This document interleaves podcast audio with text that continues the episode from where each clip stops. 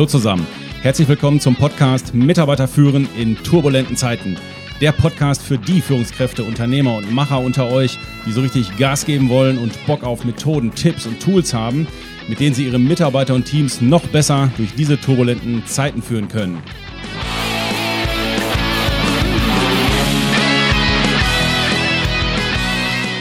Mein Name ist Thomas Pütter und heute gibt es zu Beginn eines meiner Lieblingszitate zum Thema Führung, das da heißt, der Kapitän zeigt sich im Sturm. Und damit ihr euch als Führungskräfte und Unternehmer in diesen stürmischen Zeiten noch besser als guter Kapitän zeigen könnt, habe ich euch 15 Führungstipps zusammengestellt, auf die es jetzt, aber auch in Zukunft für moderne Führungskräfte ankommt. Führungstipp Nummer eins ist, das Bewusstsein darüber zu haben als Führungskraft, dass wir jetzt der Kapitän sind. Wir müssen jetzt in den Lead gehen. Jetzt gilt es, wir müssen Ansagen machen. Wir müssen auf der anderen Seite Ruhe in die Teams reinbringen. Jetzt ist nicht die Zeit für Blender und Wegducker. Jetzt gilt's. Wären wir in einem Hollywood-Film, wären wir als Führungskräfte jetzt die Helden und man würde zu uns sagen, für diesen Moment wurden sie ausgebildet. Führungstipp Nummer zwei, Emotionen sind ansteckend. Und zwar mindestens so ansteckend wie der Coronavirus selber. Wir wissen doch, wie das in den Unternehmen so läuft. Also nicht in unseren Unternehmen, sondern in den anderen Unternehmen. Die Führungskraft A pustet Mitarbeiter B wütend an. Was ist die Folge davon? Dass natürlich Mitarbeiter B genauso wütend den Mitarbeiter und Kollegen C anpustet und so weiter und so weiter. Und was ist das Ende vom Lied? Am Ende sind alle aufgepusht, aufgebracht, wütend und wir haben eine ziemlich negative Stimmung im Laden.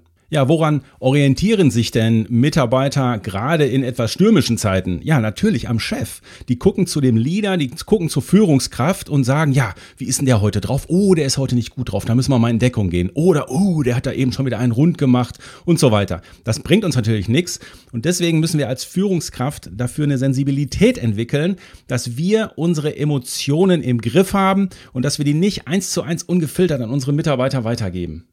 Kleiner Spruch, den ich den Führungskräften manchmal gerne mitgebe. Ah, wenn ihr gut drauf seid, dann sagt's auch eurem Gesicht. Bisher habe ich es nämlich nicht gewusst. Dritter Führungstipp ist, wir müssen als Führungskräfte nicht Wissen und Unplanbarkeit aushalten können.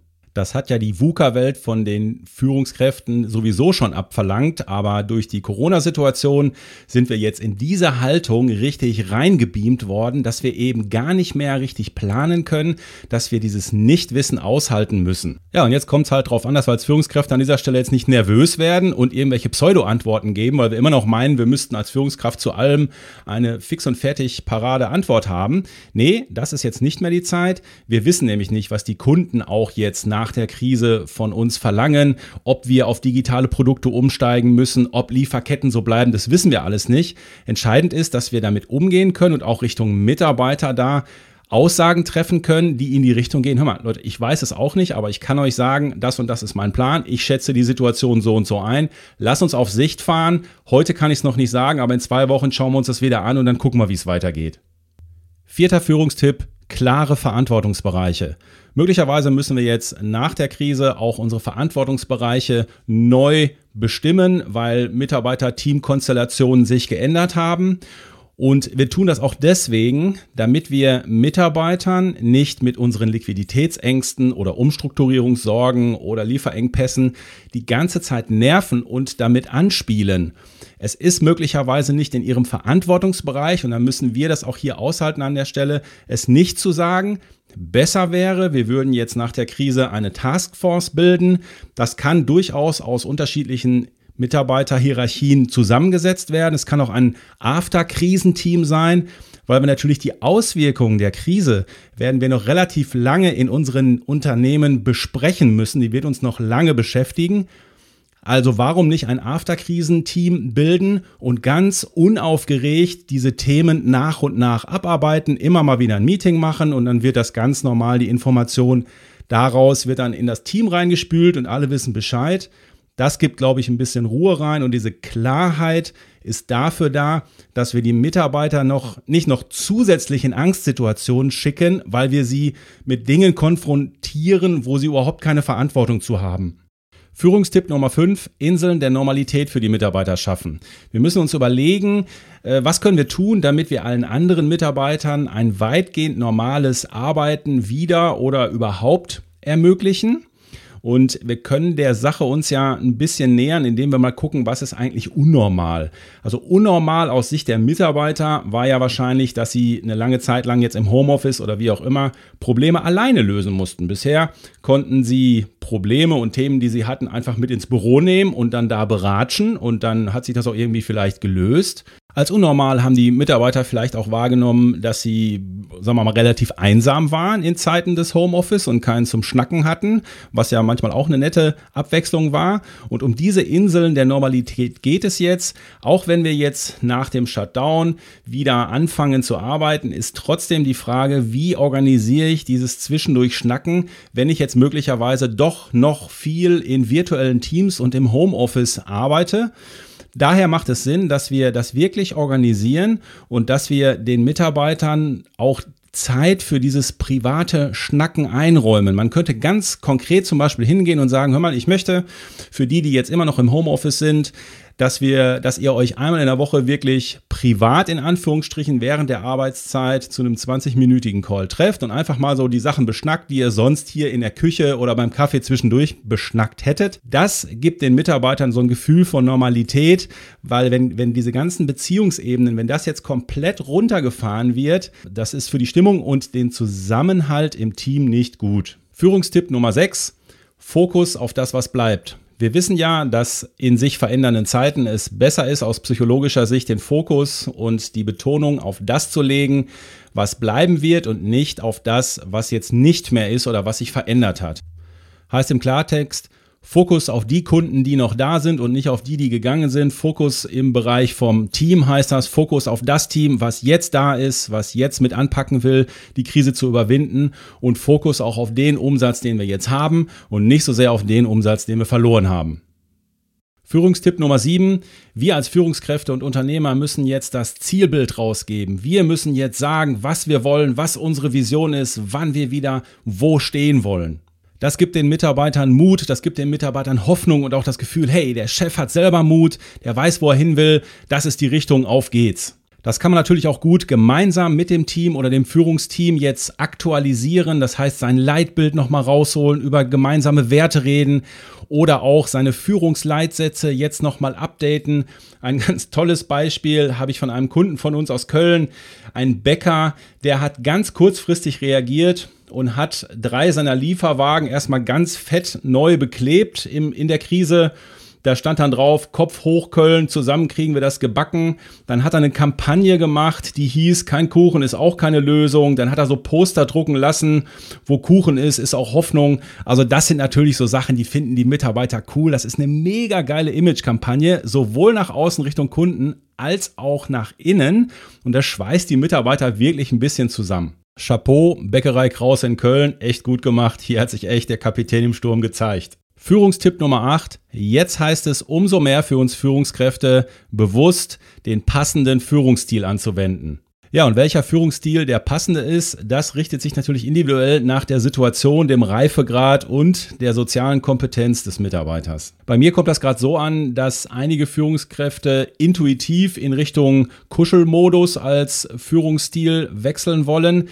Das ist natürlich gefährlich, weil das kann als Bumerang zurückkommen. Besser wäre, wir würden ganz professionell gucken, okay, wo können wir planen, was geht, was geht nicht zurzeit, wo sind Emotionen angebracht, weil der Mitarbeiter durch die Krise vielleicht auch persönlich getroffen ist? Und wo ist es aber auch angebracht, jetzt wirklich mal sachlich zu sein, über Ziele zu reden und auch über Zielerreichung zu reden. Jetzt ist das ja gerade in einigen Unternehmen so, dass sich Teamkonstellationen geändert haben durch die Krise, dass auch Verantwortungsbereiche verschoben wurden. Und das kann durchaus für uns Führungskräfte mal heißen, dass wir uns jetzt in gewisse fachliche Tiefenbereiche jetzt mehr reinfuchsen müssen, damit wir überhaupt in der Lage sind, mit Mitarbeitern faire und erreichbare Ziele auszuhandeln. Ansonsten können die uns natürlich erzählen, was sie wollen. Wenn wir das als Führungskräfte fachlich gar nicht nachvollziehen können, haben wir natürlich an der Stelle auch ein Problem. Und dann ist es dann halt mit der Emotionalität und Sachlichkeit so eine Sache. Führungstipp Nummer 9, Transparenz. Zum einen ist es wichtig, dass wir jetzt, wenn wir zum Beispiel die After Krise Taskforce gebildet haben, dass wir regelmäßig und unaufgeregt über aktuelle Entwicklungen informieren. Am besten tun wir das, indem wir in unsere bestehende Meetingstruktur in einem Agendapunkt das Thema einfach fest installieren, sodass regelmäßig zum Thema Afterkrise informiert wird. Zum anderen ist es im Sinne der Transparenz wichtig, dass wir als Führungskräfte die sogenannten Fakten interpretieren, unsere persönliche Bewertung und Sichtweise den Mitarbeitern mitgeben. Wir wissen ja, dass es sowas wie Objektivität gar nicht gibt. Fakten sind ja immer nur persönliche Bewertungen, die der Mitarbeiter in seinem Kopf mit sich selber ausmacht. Und deswegen ist es umso wichtiger, dass wir als Führungskräfte verstehen, wir müssen diese sogenannten Fakten immer wieder mit einer Erklärung versehen. Das gilt zum Beispiel ganz besonders bei Zahlen.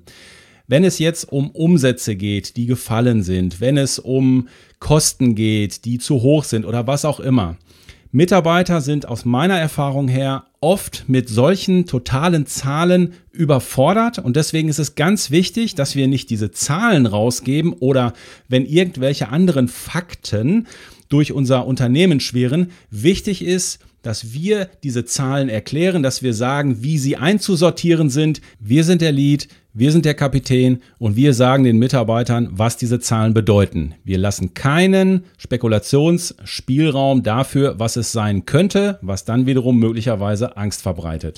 Führungstipp Nummer 10.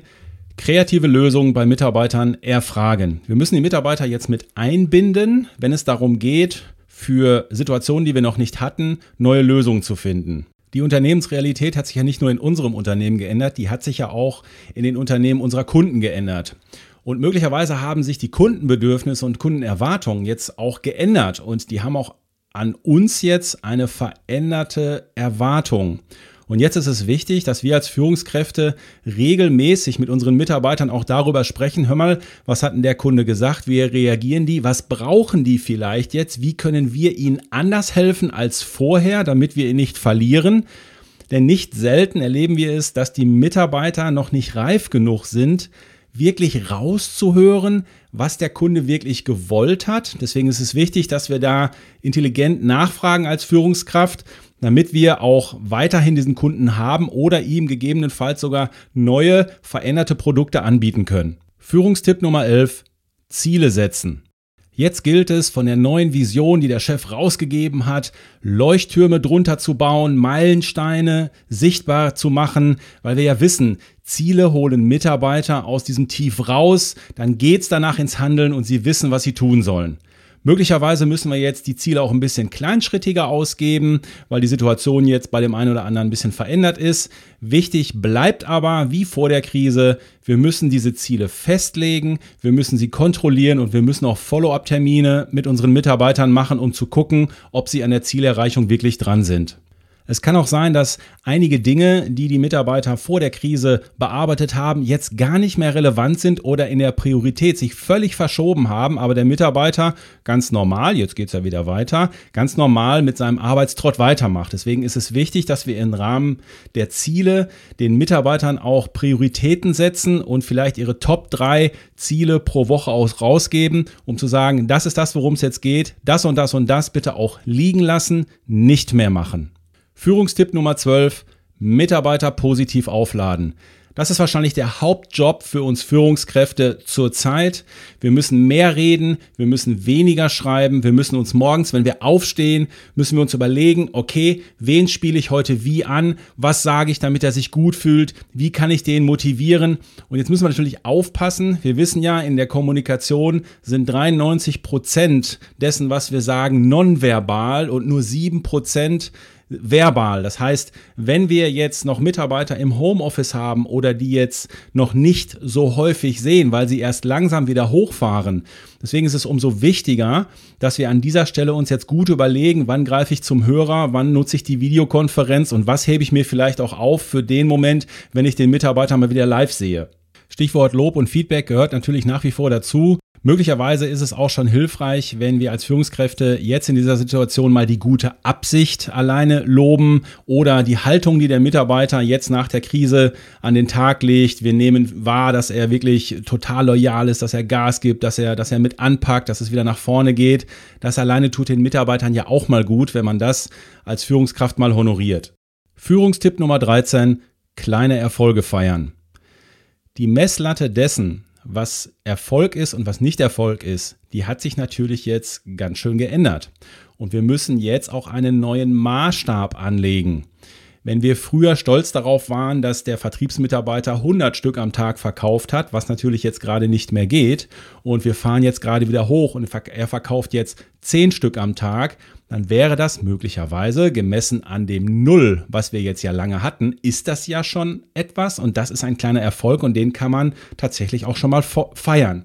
Wir dürfen jetzt nicht mit der Situation vor der Corona-Krise alles vergleichen und sagen, ja, früher hatten wir aber Tageseinnahmen von 5000 Euro und heute haben wir ja nur noch Tageseinnahmen von 1200 Euro und deswegen haben wir hier immer permanent schlechte Stimmung. Das macht natürlich gar keinen Sinn. Ein Erfolg wäre, wenn man sagt, hey, heute hatten wir 1200 Euro auf der Tageskasse und schau mal, morgen nehmen wir uns als Ziel 1400 und wenn wir das geschafft haben, dann feiern wir. Das heißt also, die Maßstäbe werden wir hier anpassen müssen, da werden wir nicht drum rumkommen. Führungstipp Nummer 14, nutzt die digitale Welle, die gerade rollt. Ey, wir wissen doch, wie es ist. Wir hatten bisher genug Mitarbeiter, die Ausreden hatten, warum sie nicht die Videokonferenzen machen, warum sie lieber durch die Gegend fahren, warum wir nicht ins Homeoffice können, weil das funktioniert ja alles nicht. Und gerade rollt die Riesenwelle und alle erkennen, hey, wow, das geht ja wirklich, das funktioniert. Und jetzt gilt es, dass wir als Führungskräfte Kräfte das als Steilvorlage nutzen, um wirklich zu sagen, okay Leute, das tüten wir jetzt ein, da machen wir jetzt aber auch einen Sack zu was von unserer Meetingstruktur machen wir jetzt langfristig, dauerhaft nur noch per Videokonferenz. Wer geht jetzt wirklich fest ins Homeoffice? Wie können wir hier Dinge optimieren? Welche Programme können wir einführen? Das heißt, diese Welle gilt es jetzt wirklich mitzunehmen. Führungstipp Nummer 15. Mehr Mitarbeiterversammlungen machen. Da denken jetzt viele, ja, das ist aber das allerletzte, was ich jetzt gerade mache. Was soll ich denn jetzt groß sagen? Ich habe jetzt eigentlich gerade nichts zu sagen. Und wenn ich was zu sagen habe, ja, das sind jetzt auch keine riesigen, tollen Fakten, die ich da zu verkünden habe. Also von daher, warum soll ich denn eigentlich Mitarbeiterversammlung machen?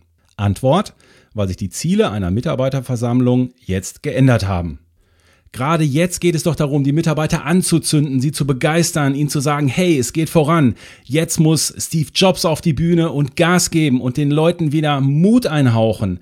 Wir müssen auch möglicherweise das Format ändern. Wir müssen auch andere Mitarbeiter, die jetzt wieder im Flow sind, zu Wort kommen lassen, damit das Positive nicht immer nur von der einen Stimme des Chefs ausgeht, sondern dass auch andere anfangen, über Positives und über die Vision zu reden. Das gibt dann den anderen Mitarbeitern das Gefühl, ja, es hat ja nicht nur der Chef gesagt, das haben ja auch die anderen gesagt.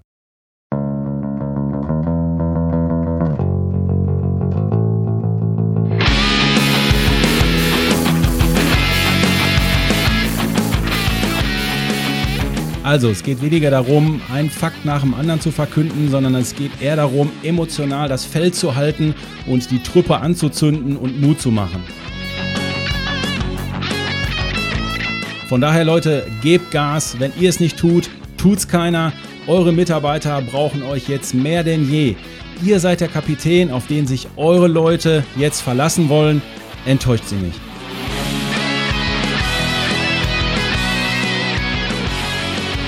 So, meine Lieben, das war das Wort zum Sonntag. Und jetzt der Aufruf zum Schluss wie immer. Wenn ihr die Welt verbessern wollt, dann pflanzt einen Baum. Wenn ihr die Arbeitswelt verbessern wollt, dann teilt diese Folge. Damit helft ihr mit dass auch andere Führungskräfte ihre Mitarbeiter durch diese stürmische See jetzt gut als Kapitän navigieren können. Am besten macht ihr aber beides. Bitte abonniert diesen Podcast-Kanal. Weitere Infos zu mir gibt es unter www.thomaspütter.de. Pütter mit UE. Ich wünsche euch was. Bin für heute weg. Euer Pü.